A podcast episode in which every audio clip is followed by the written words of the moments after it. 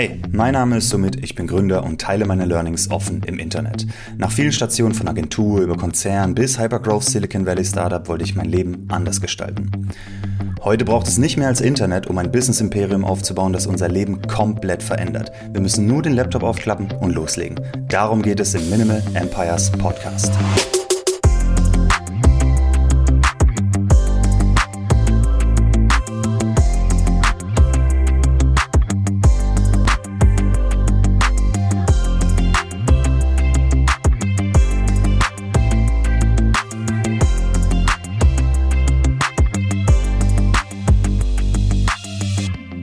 Herzlich willkommen zu Minimal Empires Folge 14. Ein bisschen verspätet heute, es tut mir leid.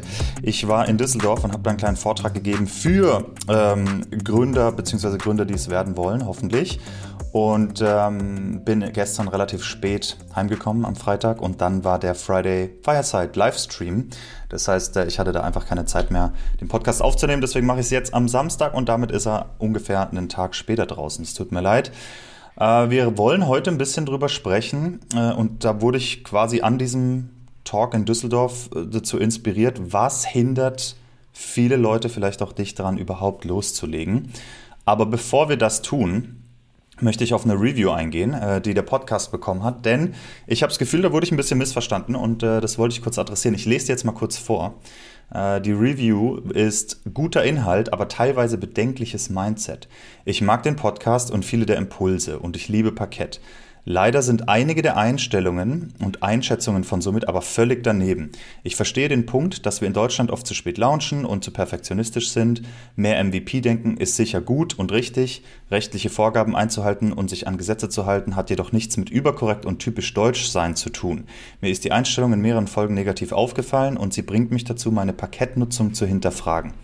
Ich will meine Finanzen wirklich bei einer Firma verwalten, deren Inhaber und Chef es mit Gesetzen, Datenschutz etc. nicht so genau nimmt ich will meine Finanzen nicht vermutlich dort verwalten, ähm, nicht so genau nimmt und der seine Zuhörer offen dazu auffordert, Gesetze zu missachten. Ich muss darüber nachdenken, aber ich glaube nein. Dafür sind mir meine Daten zu wichtig und sensibel. Sehr schade, weil die App gut ist und somit geile Sachen baut.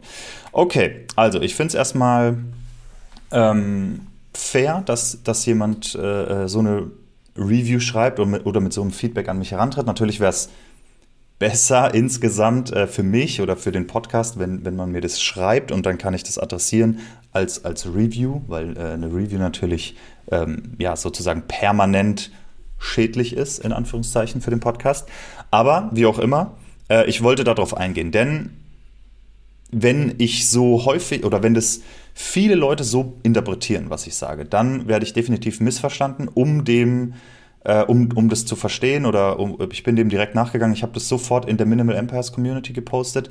Da war eigentlich durch die Bank weg ähm, ein anderer, also wurde das nicht so interpretiert. Ne? Da hat man das so verstanden, wie ich es eigentlich sagen wollte. Man muss auch sagen, die Minimal Empires Community ist vielleicht auch eher ähm, positiv gestimmt dem Podcast gegenüber insgesamt. Äh, aber ja, wie auch immer, das war die Zielgruppe, wo ich gefragt habe. Und ich will es aber hier trotzdem adressieren für den Fall, dass, es, dass das, was ich sage, noch jemand so verstanden hat. Und das Gute ist, die Gründe, warum, also über die wir heute sprechen wollen, warum du vielleicht dein Business noch nicht angefangen hast, da passt es ganz gut rein. Also, zwei Sachen will ich da adressieren. Zum einen, was ich eigentlich meine, wenn ich sage, ignoriere mal den Cookie-Banner, wenn du startest. Und das andere ist Parkett und äh, die, die Bedenken, was Parkett, Datenschutz und so weiter betrifft. Also zum einen, was ich versuche zu sagen. In keinster Weise will ich sagen, missachte die Gesetze. Ich will sagen, diese Gesetze sind da, um Kunden zu schützen, überwiegend, ja, um, um Endkonsumenten zu schützen und Betrug zu verhindern. Wenn ein Gründer am Wochenende ein Produkt baut und das den ersten Kunden zeigen will, dann argumentiere ich, hat ein Cookie-Banner oder ein super überkorrektes Impressum oder AGBs oder oder oder. Alles, was man Markenanmeldung und und und. Alles, was man als großes Business haben muss und sollte, ähm, sind in der Prioritätsliste hinter, finde den ersten Kunden. Wenn du keinen Besucher auf der Seite hast, interessiert es nicht, was dein Cookie-Banner sagt oder wie toll die, die Mechanik dahinter ist. Und noch viel wichtiger, diese Gesetze sind nicht dafür da, Gründern Steine in den Weg zu legen, sondern die sind dafür da, Endkonsumenten zu schützen. Das heißt, wenn du losgehst und sagst, Somit hat gesagt, ich soll keinen Cookie-Banner bauen, also verkaufe ich User-Daten. Falsch, okay? Ich sage nicht, du sollst User-Daten verkaufen oder sonst irgendwas. Du sollst natürlich nicht deine Kunden übers Ohr hauen. Dafür sind diese Gesetze nämlich da, das zu verhindern. Sondern mir geht es darum, dass Leute scrappy starten, MVPs bauen und loslegen und dann kann man den Rest hinterher schieben. Ähm, und da geht es nicht darum, dass man dann Kunden verarscht oder sonst irgendwas, sondern es geht darum, wenn du keine Kunden hast, interessiert es einfach nicht. Bei Parkett war es so, und das ist alles live auf YouTube, kann man nachgucken. Ich bin zum Beispiel mit der App gelauncht. Äh, ich habe sie in Online-Foren publiziert. Das habe ich alles gelivestreamt, das ist alles dokumentiert und einsehbar. Und ich hatte keinen Cookie-Banner. Und dann haben sich User darüber beschwert. Und dann habe ich es am gleichen Tag einfach nachgeliefert. Ähm, AGBs bei Parkett gibt es immer noch nicht. Wir verlassen uns da auf die, äh, aufs Gesetz und sind da im Prinzip überkulant. Jetzt gibt es ein paar Sachen, die wir nach und nach hinzufügen, aber wir lösen die Probleme quasi, wenn sie da sind. Und das ist das Wichtige, was ich sagen will. Es geht mir nicht darum, Gesetze zu missachten. Es geht mir darum, du kannst immer nur eine Sache machen. Und es gibt große Firmen, die diese Sachen wirklich missachten. Es gibt genug Webseiten, wo der Cookie-Banner einfach eine Farce ist, einfach fake. Du drückst drauf und deine Daten werden trotzdem übertragen an Google und so weiter. Und das ist das, wofür die Gesetze gemacht sind, um das zu verhindern. Nicht, damit ein Gründer die ersten sechs Monate versucht, durch den Gesetzesdschungel durchzukommen und es irgendwie korrekt alles zu machen, bevor er das Produkt überhaupt irgendeinem Kunden zeigt. Und ähm, nichts davon ist Legal Advice, selbstverständlich. Wenn du dich unwohl fühlst, es so zu tun, dann lass es ähm, und benutze halt die Zeit dafür oder, oder ähm, ja, wende die Zeit auf, um das zu tun. Ähm, ich persönlich bin einfach der Meinung, das Aller, Allerwichtigste ist, das Produkt zu validieren und die ersten Kunden zu finden und dann nach und nach die, äh, die Sachen abzuhaken. Zum Beispiel, ich hatte natürlich ein Impressum drin äh, bei Parkett, das ist ja auch kein Aufwand, das kann man copy-pasten. Ähm, aber zum Beispiel habe ich mir keine Sorgen drum gemacht, ist meine Rechnung jetzt überkorrekt, die ich an die Kunden schicke. Die Kunden werden mir sagen, wenn die Rechnung falsch ist und dann muss ich sie korrigieren und so weiter. Ähm, das sind solche Sachen, ja. Also mir geht es darum, schnell zu starten und sich nicht von sowas aufhalten zu lassen, solange man niemand schadet. Wie gesagt, keinem Kunden schaden, im Gegenteil. Und jetzt kommen wir zu Parkett. Ähm, selbstverständlich tu, äh, beachtet Parkett nicht nur alle Gesetze, sondern ist da überkorrekt. Nicht nur das, wir haben, die, wir haben höhere Standards, als es das Gesetz vorgibt und wir haben höhere Standards als so ziemlich jeder Mitbewerber im, äh, in unserem Segment. Ich glaube, da kann ich ganz, das kann ich ganz komfortabel sagen. Unter parkett.com slash data-protection ist auch alles dokumentiert, was wir machen und wie wir es machen und so weiter. Ähm, wir haben unsere Cookie-Banner zum Beispiel, die das wurde auch uns auch letztens von, von einer Agentur, die bei uns gerade die, die Paid Ads und so weiter ähm, hilft zu implementieren, hat uns auch gesagt, sie haben noch nie so eine korrekte Implementierung von dem ganzen Tracking und so weiter gesehen. Wir tun ja automatisch das Tracken ausmachen für jeden, der ein Abo hat. Wir gucken ganz genau, ähm, dass wir nur das eine Event schicken, das wir brauchen, was notwendig ist und so weiter, um zu wissen, hat eine Ad funktioniert und es ist converted und was auch immer. Ähm, User-Daten speichern wir gar keine. Es gibt keine E-Mails in der Datenbank. Es gibt keine Passwörter bei uns in der Datenbank. Das haben wir alles mit Providern und und und, wie auch immer. Wir haben extrem hohe Standards und beachten selbstverständlich alle Gesetze.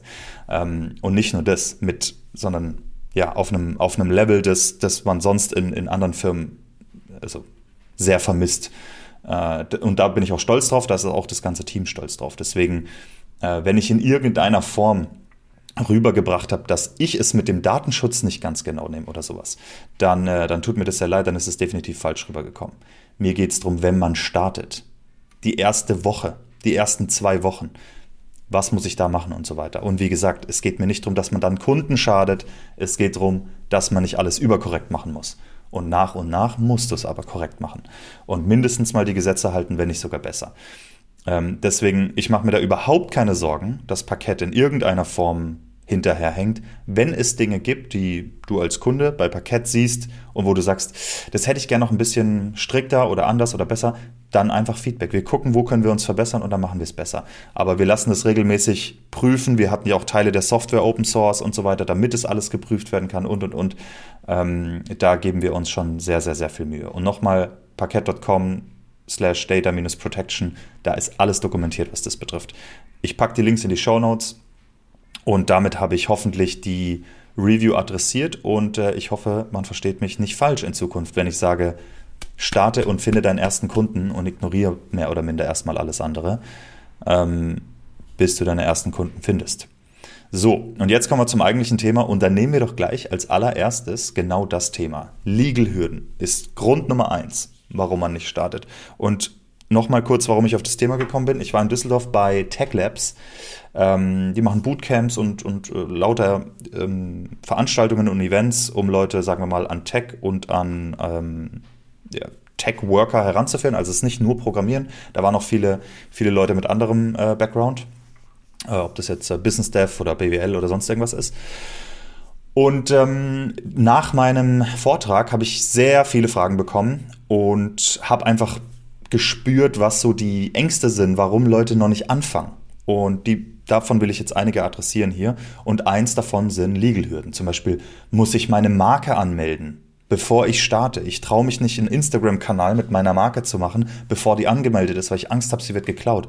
Oder muss ich eine Kapitalgesellschaft gründen, bevor ich loslege, bevor ich ähm, irgendwie eine Landingpage baue und E-Mails einsammle oder sonst irgendwas. Ja, was brauche ich da alles und so weiter. Und das ist genau das, was ich meine. Man kann, zum Beispiel bei Parkett war es genauso. Wir haben das Produkt verkauft, bevor ich eine Kapitalgesellschaft hatte. Und dann haben wir die Kapitalgesellschaft rück datiert angemeldet und gesagt, wir haben da schon angefangen, Rechnungen zu schreiben. Aber sobald ich gesehen habe, okay, da kommen Rechnungen rein und es gibt Kunden, bin ich los zum Notar. Nicht vorher, weil dann hätte ich ja den ganzen Kram umsonst gemacht, hätte einen Haufen Kohle äh, umsonst ausgeben müssen und so weiter und wusste nicht, ob das, ob das zieht oder nicht. Das heißt, ich wollte zuerst gucken, bezahlt jemand dafür Geld. Und wenn man sich unwohl fühlt, Geld zu nehmen, bevor man eine Kapitalgesellschaft gegründet hat zum Beispiel, dann kann man auch ähm, das auf andere Weise validieren und zum Beispiel ein Fake-Kreditkartenfeld hinmachen und nur tracken, würde jemand auf den Kaufen-Button drücken, nachdem er Kreditkartendaten eingetippt hat und dann schreibst du halt, hey, deine Kreditkartendaten wurden nicht gespeichert, ist alles, alles gelöscht, das Produkt ist noch nicht da, cool, dass du Interesse hast, lass deine E-Mail da, ich sag dir, wenn das Produkt fertig ist. Und dann hast du auch validiert, ziemlich gut, ob jemand kaufen würde oder nicht, ohne dass du tatsächlich Geld bekommen hast. Das geht natürlich auch, aber wie auch immer, Legal-Hürden sind was, was ganz viele Leute abschreckt in Deutschland und ähm, und es gibt einfach viel zu beachten als Firma, das ist so. Aber man kommt dann nach und nach hin und man darf auch Fehler machen. Dafür kommt man nicht gleich ins Gefängnis. Man darf Fehler machen und man muss sie korrigieren. Und die größten Strafen sind dann halt gegebenenfalls mal, sagen wir mal, Worst-Case-Szenario. Zumindest in meinem Kopf kriegst du vielleicht eine Abmahnung oder sonst irgendwas und müsstest Geld bezahlen. Das ist bei uns zum Beispiel nicht passiert. Ähm, und es ist auch nicht so, dass jeder im Netz versucht, dich übers Ohr zu hauen oder dich äh, ähm, da fertig zu machen oder sonst irgendwas. Ja? Sprech mit anderen Gründern, guck dir andere Produkte an, vielleicht auch Mitbewerber, schau, was die haben an AGBs, an Terms and Conditions, äh, ist das gleiche, an Impressum und so weiter, um ein bisschen zu verstehen, okay, was muss ich denn vielleicht anbieten, was muss ich denn vielleicht zeigen und so weiter. Und dann kann man das nach und nach machen. Aber ich bin der festen Überzeugung, wenn du ein Business starten willst und ein Produkt bauen willst, dann ist das nicht das Erste, was man machen sollte. Außer natürlich, du hast irgendein reguliertes Business, okay? Wenn du ein Arzt bist, dann muss ich dir nicht sagen, dass du ein paar regulatorische Sachen abdecken musst. Aber es geht hier um Internet-Businesses, um Online-Businesses, um eine Website, um eine App, solche Geschichten, ähm, dass man da mit einem kleinen MVP startet und guckt, finde ich die ersten 10 Leute, die das benutzen wollen, finde ich die ersten 100 Leute, die es benutzen wollen und dann nach und nach anfängt abzudecken, was muss ich machen. Man kann es ja auch mal runterschreiben, man kann zumindest recherchieren.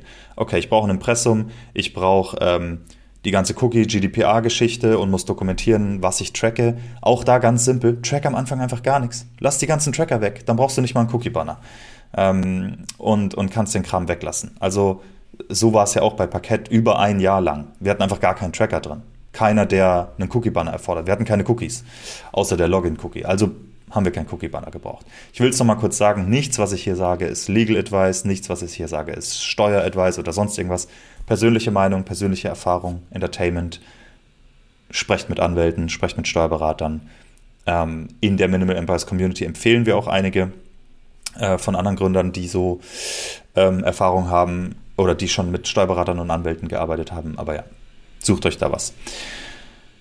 Äh, das, sind, das sind die Legal-Hürden, ja. Das, wie gesagt, ich kann das verstehen. Das hat mich auch immer ähm, sehr, sagen wir mal, eingeschüchtert. Aber am Ende des Tages habe ich gesagt, okay, ich mach's jetzt einfach. Es muss, es muss loslegen. Ich will was machen und ähm, und habe dann nach und nach äh, bin dann nach und nach rangegangen und habe das Zeug ähm, behoben und und äh, ausgebaut und besser gemacht und so weiter.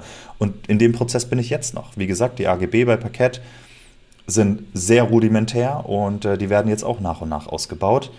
Ähm, aber es geht in keinster Weise irgendwie darum, einen Nutzer zu verarschen. Im Gegenteil, wir sind ultra kulant zum Beispiel. Wenn, uns, wenn sich bei uns jemand meldet und sagt, hey, ich habe das Jahresabo gekauft, ich will es aber eigentlich nicht haben, dann erstatten wir den vollen Betrag. Warum? Also wenn, wenn der nicht gerade äh, das Produkt schon zwei Jahre nutzt. Aber ähm, warum? Weil, wir, weil ich keine unglücklichen Kunden will. Ich will keinen Sky sein, wo du ein Abo hast, das du eigentlich nicht willst und raus willst, aber du darfst nicht raus wegen irgendwelchen komischen AGB-Spielereien oder sonst was. Nee, wir sind da einfach überkulant und sagen, hey, wir wollen ein Produkt bauen, das die Leute haben wollen und die, die es haben wollen, die gerne dafür bezahlen, das sind die Kunden, die wir wollen. Wenn jemand sagt, ich habe aus Versehen bezahlt und will das eigentlich nicht, kein Problem. Hier ist dein Geld zurück und äh, ciao. Danke fürs Probieren. Sag mir Bescheid, was wir besser machen können. Also mit solchen Sachen kann man oft ähm, sagen wir mal, Vorgaben umschiffen, indem du einfach daran denkst, was ist das Beste für meinen Kunden? Und dann machst du das. Und ähm, ist es nicht so, dass dann deine Kunden, die sagen, hey, du hast ein geiles Produkt gebaut und jetzt hau ich, jetzt, äh, ich sehe aber, du machst hier die Fehler und jetzt hau ich dich in die Pfanne oder so. So ist es ja nicht. Aber du kriegst viele Hinweise. Das war bei uns genauso. Kunden, die wohlwollend uns gegenüber sind, haben uns geschrieben, hey, ich arbeite im Datenschutz oder hey, ich arbeite als Anwalt oder bla bla bla. Guckt mal da und da drauf, vielleicht, ne, ähm, um euch besser zu schützen oder um das korrekter zu machen. Baut vielleicht noch das ein oder erwähnt das und das und so weiter. Ähm, da haben sich auch Leute gemeldet bei uns. Deswegen und für sowas bin ich natürlich dankbar, weil ich kann nicht alles wissen. Und ähm, mit anderen Gründern zu sprechen hilft da und dann, wenn man es sich leisten kann, halt auch irgendwann mal einen Anwalt drüber gucken zu lassen über die Sachen. Das war Grund Nummer eins, die Legal-Hürden.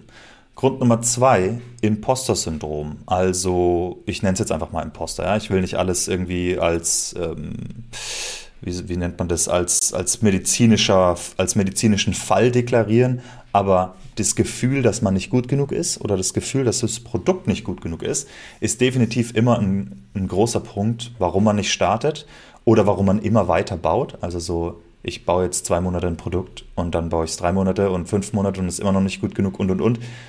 Das geht immer so weiter. Das ging mir auch so mit Geoman. Ich habe es schon ein paar Mal erzählt, habe ich ein Jahr lang gebaut, um danach erst zu merken, okay, es will keiner kaufen. Äh, also habe es also absolut falsch gemacht. Also zum einen muss man sagen, dein Produkt und du, je nachdem, was du verkaufen willst oder wo du, ähm, sagen wir mal, Probleme siehst, ist immer gut genug für irgendwen.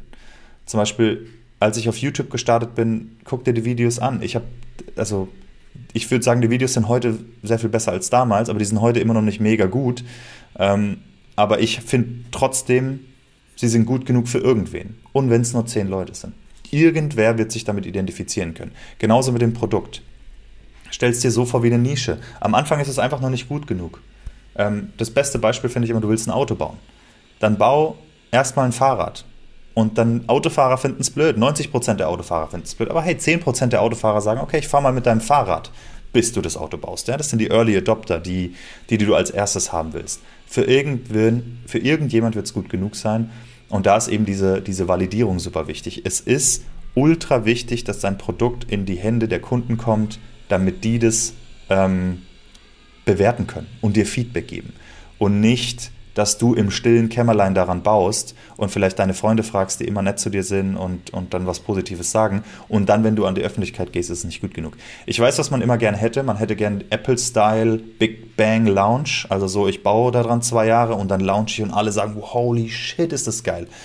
Aber ähm, als Bootstrapper oder Side-Hustler, Leute, die, die das von sich aus nebenher starten, ohne ultra viel Kapital, nehme ich mal an, ähm, ist sowas sehr, sehr schwer zu realisieren, weil man einfach äh, die, also Zeit und Geld sind sehr kostbare Güter für uns und ähm, da hat man einfach nicht die Zeit, zwei Jahre daran zu bauen und es dann zu launchen und das Risiko erst am Ende zu tragen. Das kann funktionieren, wenn man Venture Capital hat und sehr überzeugt ist oder auf andere Weise validiert hat, dass es funktionieren wird.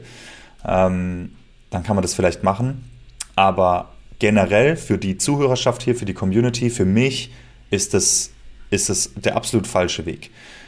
Produkt muss nach draußen und man äh, muss raus an die, an, nach draußen an die potenziellen Kunden und man muss Feedback bekommen.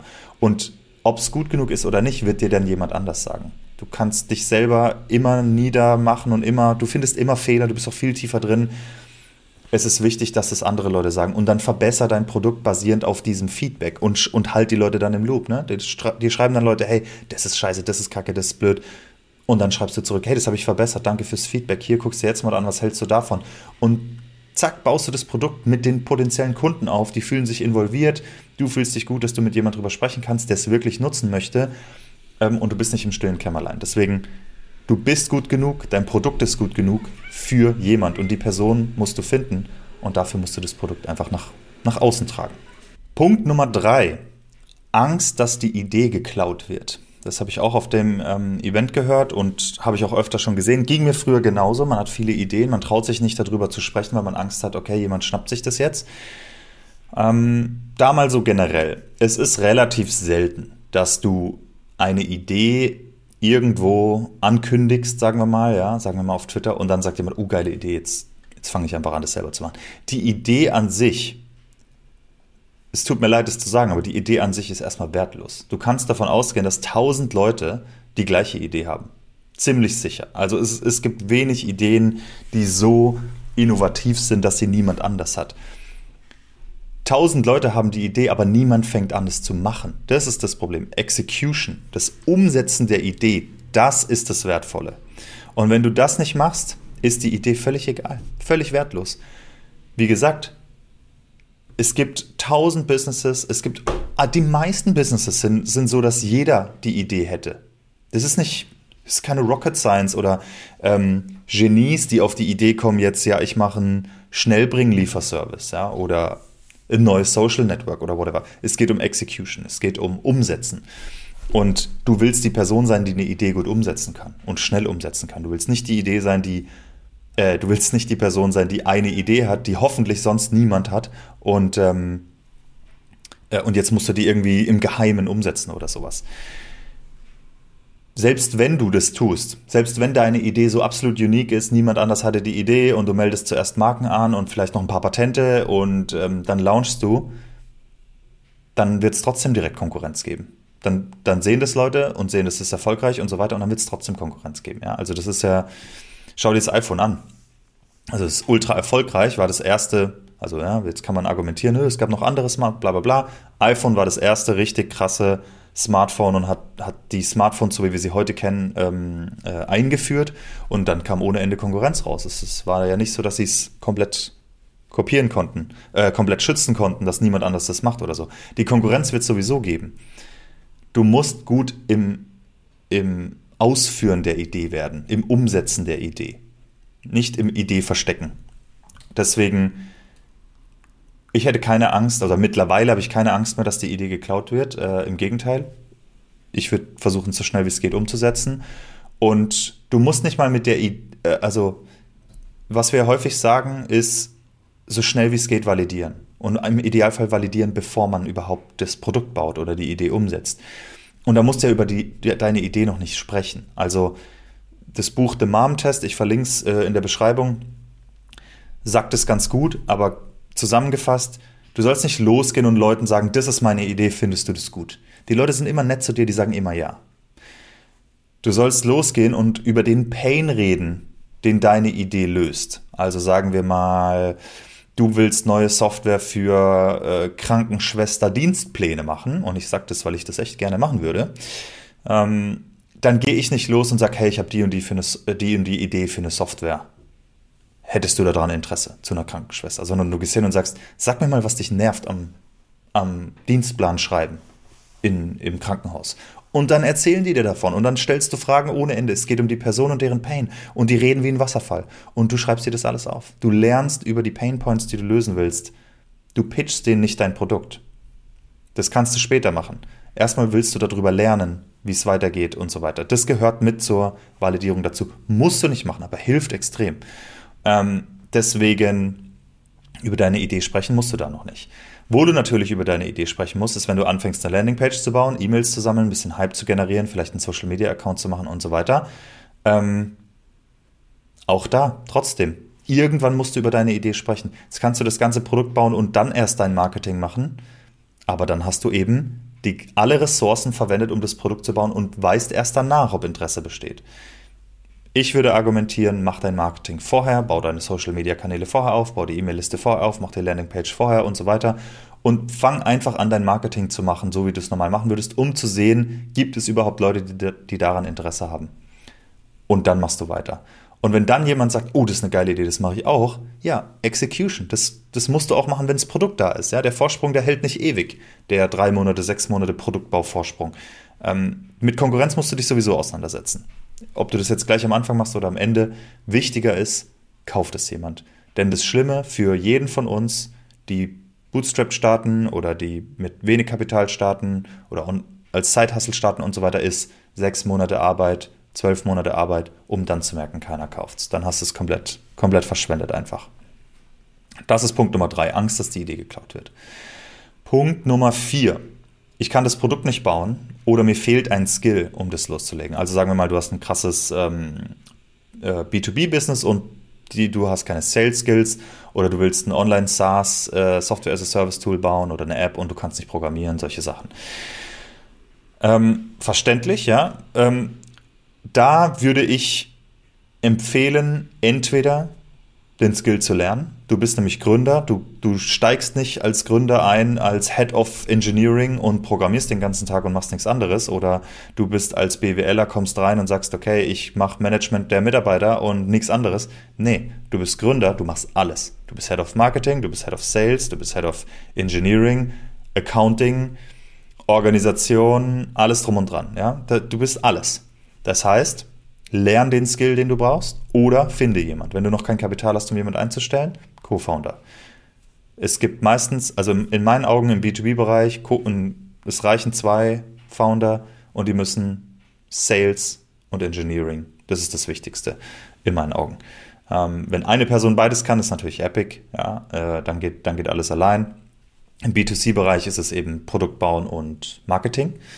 Äh, ich zum Beispiel bin ich gut in Marketing und konnte nicht, musste es mir aneignen, musste ein bisschen, also ne, in gewisser Form Marketing, musste ähm, gucken, wie kriege ich das Produkt raus. Das war für mich die eigentliche Challenge, nicht das Produkt bauen. Und bei anderen ist es umgekehrt. Andere wissen vielleicht, wie ich das Produkt vermarkte, wie man das Produkt vermarktet, können es aber noch nicht bauen. Lern es oder finde einen Technical Co-Founder. In der Minimal Empires Community haben sich schon äh, die ersten Co-Founder getroffen. Das heißt, falls du da Mitglied bist, dann ähm, poste einfach mal, was du kannst, was du bauen willst und was du suchst. Oder du musst deine Idee noch nicht posten, wenn du es noch nicht willst, aber äh, welches Skillset du in einem Co-Founder suchst und lerne ein paar Leute kennen. Lerne Gründer kennen. Geh in Communities, geh auf solche Meetups wie von Tech Labs und so weiter und finde äh, einen Co-Founder. Und dann starte mit dem oder mit der. Ich bin ein Fan von den Skills selber lernen, aber ähm, das liegt daran, dass es mir schwerfällt, mit einem Co-Founder zu starten. Auf der anderen Seite, wenn man einen Co-Founder findet, ist das absolut oberaffengeil. Ich meine, das, da beneide ich wirklich äh, die Gründerteams, die sich gefunden haben, wo es harmoniert, wo es funktioniert, wo es natürlich auch Reibungen gibt, aber wo es generell eine sehr produktive Beziehung ist und eine sehr langjährige Beziehung. Ähm, das ist auf jeden Fall von Vorteil, wenn man wenn man zwei Personen ist, anstatt eine Person. In sehr vielen Situationen. Das ist Nummer vier. Das war Nummer vier. Nummer fünf, ich habe Ideen, und zwar ziemlich viele, und kann mich nicht entscheiden, was ich äh, starten soll. Ich würde mal sagen, Luxusproblem. Wir haben ganz viele Leute, die, ähm, die eher das Problem haben, keine Idee zu haben, die gerne was eigenes starten würden, aber keine Idee haben. Deswegen erstmal Gratulation, dass du viele Ideen hast. Wie gesagt, all diese Ideen sind völlig nutzlos, wenn du sie nicht umsetzt. Ich kann dir auch nicht sagen, welches davon die beste ist. Ähm, ich würde sagen, such dir eine aus und fang einfach an. Das ist, also man lernt durchs Anfangen, durchs Machen viel, viel, viel, viel mehr als in der Theorie, als hier im Podcast, als sonst was, indem man es einfach, indem man einfach loslegt und hinfliegt, ähm, auf die Schnauze fliegt, failt, wirst du so viel mehr lernen für, das, für die nächste Idee und so weiter. Ich habe auch tausend Ideen, kann sie nicht alle umsetzen. Äh, man muss halt einfach priorisieren. Fang mit einer Idee an und leg los. Und wenn du halt ganz krass sagst, okay, ich, es gibt hier zwei Ideen und ich, ich will vorher wissen, welche funktioniert oder ich will, will mich vorher entscheiden, dann denk darüber nach, Was für ein Business wird daraus und wie sieht mein Alltag aus? Muss ich die ganze Zeit Sales machen? Muss ich die ganze Zeit Customer Support machen? Wenn das Geld, wenn das groß wird, wie, wie sieht die Arbeit dann aus? Und will ich die die ganze Zeit machen? Oder die Leute dafür einstellen? Brauche ich überhaupt ein Team? Oder kann ich es alleine machen? Und, und, und. Also alles, was dir wichtig ist in dem Business, das du aufbaust, da kannst du schon ein bisschen vorher drüber nachdenken, um zu verstehen, ist es ein Business für mich? Also zum Beispiel, ich würde gerne mal ein Content-Business aufbauen, also eine Nischen-Webseite, wo es wirklich um Artikel, Suchmaschinenoptimierung geht, wo man dann mit Werbung oder Sponsors und so weiter Geld verdient, weil das sehr passiv sein kann, aber man muss sich halt um die Artikel und Content und so weiter kümmern und es ist eine sehr langwierige Sache. Ähm, würde ich gerne mal machen, aber ich schreibe nicht gern Content. Ich bin auch nicht gut unbedingt im Schreiben oder ähm, Suchmaschinenoptimiertes alles zu machen, dann jeden Tag oder weiß nicht, mehrmals die Woche so 1500 ähm, Wörter, Artikel rauszuballern, die optimiert sind und so weiter. Da bin ich weder gut drin, noch macht es mir Spaß. Deswegen mache ich das nicht, weil das die ganze Arbeit dann wäre. Hätte ich einen Content Writer, würde ich es vielleicht machen, aber dazu brauche ich wieder Kapital, um es zu machen. Worauf ich hinaus will, denk darüber nach, wie dein Tag aussehen wird. Vielleicht hilft dir das bei der Entscheidung, mit welcher Idee du startest. Und ähm, wenn beides geil ist und wenn beides ähnlich ist und so weiter, dann ähm, versuch einfach beide zu validieren. Mach eine Landingpage für beide mit card.co Card oder sowas, also so Baukastensysteme. Ich verlinke mal Card unten, äh, das ist ganz nice. Baue Landingpages für beide, mach schon mal ein bisschen Marketing, fang an zu vermarkten, wo auch immer die Zielgruppe rumhängt, ob das jetzt Instagram ist oder Facebook oder äh, in Online-Foren, Reddit oder sonst wo. Fang an, äh, die Idee ein bisschen zu pitchen oder was du bauen willst und so weiter und guck, wo, wo ist mehr Traction drauf. Wo kommen mehr Leute? Wo sind Leute und sagen, boah, das Problem ist schon so lang, das wäre so geil, wenn du das löst. Sag mir auch unbedingt Bescheid, wenn es fertig ist und so weiter. Dass du ein bisschen spürst, ähm, wo, wo der Demand da ist, wo die Nachfrage da ist. Und dann wird dich das schon von alleine motivieren, Richtung eine, eine bestimmte Idee. Das wirst du nicht mit zehn Ideen machen können oder du kannst es machen, aber ja, ist entsprechend aufwendig. Ähm, es gibt auch Leute, die machen sowas wie zwölf Monate, zwölf Startups, die sagen, okay, ich mache im Januar das eine, die eine Idee und dann wechsle ich, Februar mache ich die neue Idee und so weiter. Damit trainieren sie Businesses aufzubauen, damit trainieren sie schnelle Validierung, schnelle Produkt bauen, MVP bauen und so weiter. Kannst du natürlich auch mal versuchen, ne? Januar mache ich das eine Produkt und mache so weit wie es geht. Februar mache ich das nächste Produkt, mache so weit wie es geht und so weiter. Kannst du auch mal probieren. Ist eine gute Exercise und da gibt es dann von den zwölf Produkten, die du im Jahr dann launchst, sozusagen, sind dann vielleicht drei, die größer werden und eins, das richtig groß wird und dann weißt du, worauf du dich, dann hast du Auswahl, worauf du dich fokussieren willst und ähm, kannst dich darauf fokussieren. Äh, das ist ähm, Problem Nummer 5. Kann mich nicht entscheiden. Ein Luxusproblem. Einfach loslegen. Nummer 6 und damit der letzte Grund, den ich zumindest auf der Liste habe. Weiß nicht, ob es jemand kaufen würde oder ob die Idee Sinn macht. Ich habe eine geile Idee, kein Plan, ob, äh, ne, ob, ob die Idee gut ist oder nicht.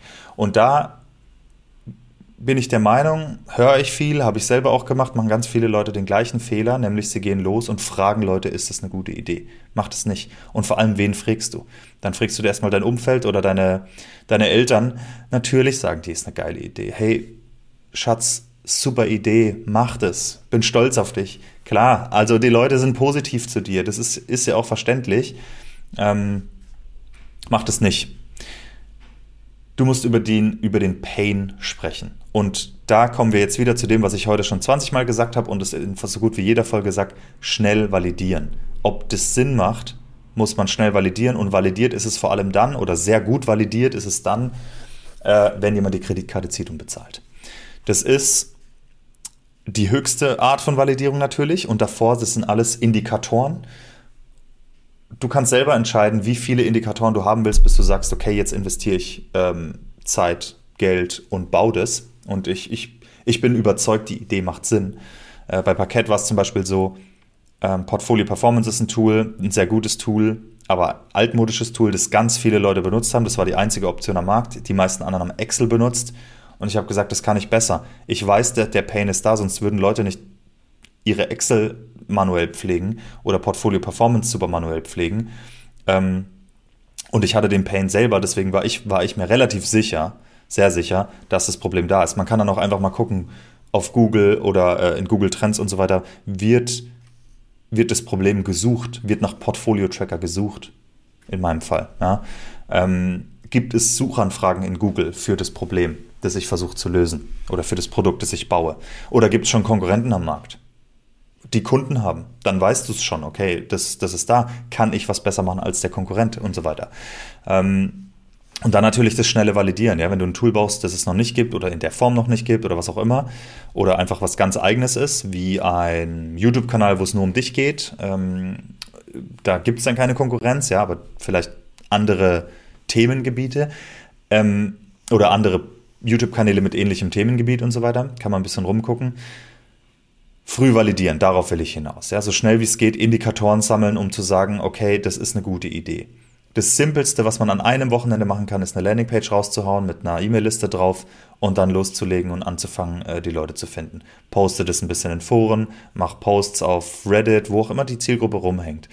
Vielleicht machst du einen Instagram-Kanal oder einen TikTok-Kanal, was auch immer passend ist. Fang an, darüber zu reden. Fang an, darüber zu reden auf deinem eigenen Social-Media-Kanal erstmal vielleicht, LinkedIn, sonst irgendwas und guck, wie die Response ist ähm, von vom Internet, von Leuten, die du versuchst zu erreichen. Wie viele Leute tragen sich auf die E-Mail-Liste ein, um zu sehen, wann launcht das Ding, wann kann ich es machen. Den Leuten kannst du dann mal eine Umfrage schicken. Die Leute kannst du up-to-date halten, wie es weitergeht. Das sind alles Indikatoren, ob diese Idee Sinn macht oder nicht. Wenn du deine Idee auf eine Landingpage schreibst und dann schickst du es raus und du postest es auf, keine Ahnung, an deine 500 Follower auf Twitter oder an deine 1000 Freunde auf Facebook und du postest es auf LinkedIn und du fängst an, einen Social Media Kanal zu machen und und und und du weißt nicht und es kommt da einfach null Response, ja, okay, das ist halt mal ein Indikator, ja. Du musst es so sehen, wenn du das Produkt gebaut hättest und dann versuchst, das Marketing zu machen und da kommt niemand, dann hast du noch viel, viel mehr verloren. Das heißt, im Prinzip machst du jetzt schon das Marketing, das du machen würdest, wenn das Produkt fertig wäre. Das habe ich auch am, am Event gesagt. Stell dir vor, das Produkt wäre fertig. Wie würdest du deine ersten Kunden finden? Wie würdest du losgehen? mach das. Und wenn du deine ersten Kunden nicht findest, werd kreativ, versuch's härter, versuch's, versuch's, versuch's, versuch's, versuch's, um deine ersten Kunden zu finden. Und wenn du es ums Verrecken nicht schaffst, dann ähm, ist es vielleicht, macht die Idee vielleicht keinen Sinn. Und da ist auch wichtig, ne? Es ist nicht so, dass build it and they will come. So, du kannst es einfach bauen und dann kommen die Leute von irgendwo. Die müssen irgendwie über deine App erfahren oder über dein Produkt. Und ähm, es ist wichtig, dass man das, dass man da verbissen hinten dran bleibt und überlegt, wie finde ich denn die, die ersten Kunden? Wie, wie finde ich die ersten Leute, die sich auf die E-Mail-Liste schreiben? Wie kommen, kommt Traffic auf meine Landingpage? Es reicht einfach nicht, einfach nur das irgendwo zu posten und zu hoffen, dass es passiert. Es ist das Best-Case-Szenario, aber wenn man dann aufgibt, nur weil es nicht geklappt hat, weil meine Facebook-Freunde nicht die Zielgruppe sind oder was auch immer, dann wirst du es auch nicht schaffen, wenn, wenn das Produkt fertig ist. Deswegen da ein bisschen dranbleiben und versuchen, den richtigen Kanal zu finden, sich ein bisschen mit Marketing auseinandersetzen und so weiter. Ähm, und dann wirst du wissen, ob die Idee Sinn macht. Ja, der, der Markt wird dir das sagen. Du kannst natürlich auch bauen, wie ich es vorhin gesagt habe, zuerst bauen und dann versuchen, Kunden zu finden, dann wird der Markt dir das auch sagen. Aber dann hast du sehr viel Zeit und Geld verschwendet, ähm, anstatt es vorher zu machen. Und das, das ist halt das Geile, es tut mir leid, dass ich mich da wiederhole, aber das ist halt das Geile. An einem Wochenende eine Landingpage rauszuhauen, dann vier Wochen damit verwenden, das zu vermarkten und die Landingpage, sagen wir mal, auf 500 Leute zu füllen. Kannst dir selber als, als, als Limit nehmen. Wenn ich 500 Leute schaffe, dann baue ich das Ding. Das ist für mich Validierung. Oder das ist für mich genug Indikation, dass die Idee Sinn macht. Dann hast du 500 Leute auf der Liste, dann fängst du an zu bauen und sagst den Leuten, hey, hier guck mal, das ist der erste Screenshot. So nach zwei Monaten schickst du allen eine Mail das ist der erste Screenshot, was haltet ihr davon? Dann kriegst du Feedback, dann kommt was rein, du, du baust es mit den Kunden zusammen. Und wenn du dann launchst, drei Monate später, sechs Monate später, wenn das Produkt dann online geht, dann hast du sofort die ersten Kunden. Dann hast du sofort Feedback. Dann hast du schon mit Leuten daran gearbeitet und weißt, was du jetzt auf die Straße bringst, macht Sinn. Zumindest in vielen Bereichen. Und dann musst du es natürlich konstant verbessern, das Produkt. Aber das ist eine ganz andere Art, das Produkt aufzubauen und eine ganz andere Art zu launchen. Viel sicherer fühlt man sich dann. Man ist viel überzeugter, dass das Sinn macht.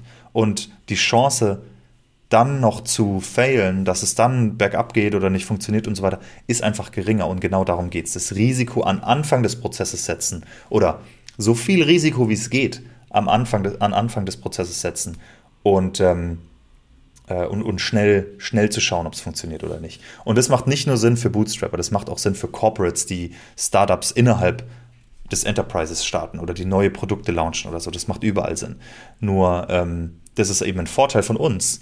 Wir sind schnell und agil und können das einfach mal ganz scrappy machen, während Enterprises da einfach Prozesse und Richtlinien und sonst irgendwas haben und die, die arbeiten lieber zwei Jahre und äh, tun dann hunderte Millionen im Sand versenken, als dass sie es schnell validieren. Das ist wiederum ein sehr großer Competitive Advantage von uns gegenüber den Enterprises.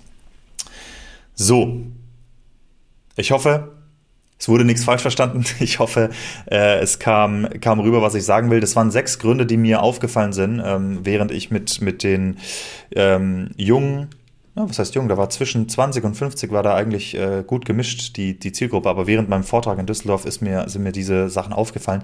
Wenn es andere Gründe gibt, warum du nicht startest, dann hey, schreib es mir in die Kommentare auf YouTube oder äh, in die Minimal Empires Community oder schreib mir eine Mail auf Twitter.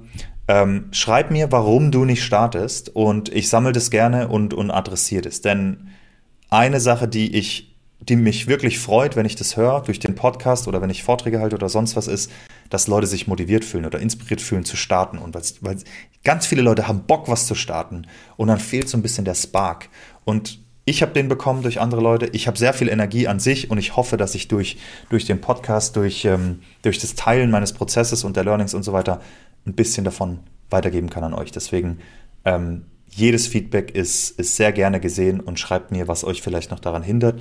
Und wer weiß, ähm, vielleicht kann ich da zumindest einen kleinen Rat geben oder äh, die Sorgen ein bisschen verstreichen, damit man zumindest startet. Denn ähm, die Businesses, die nie funktionieren, sind die, die man nie startet. Das war das Wort zum Sonntag. Wir sehen uns nächste Woche in der nächsten Folge, dann hoffentlich pünktlich und ähm, danke fürs Zuhören. Wenn ihr supporten wollt, gell, ihr wisst, wie es läuft, subscriben, liken, anderen Leuten davon erzählen, das hilft dem Podcast sehr. Vielleicht auch eine Review hinterlassen auf Apple und auf Spotify. Und äh, ja, wir sehen uns. Bis dahin. Ciao.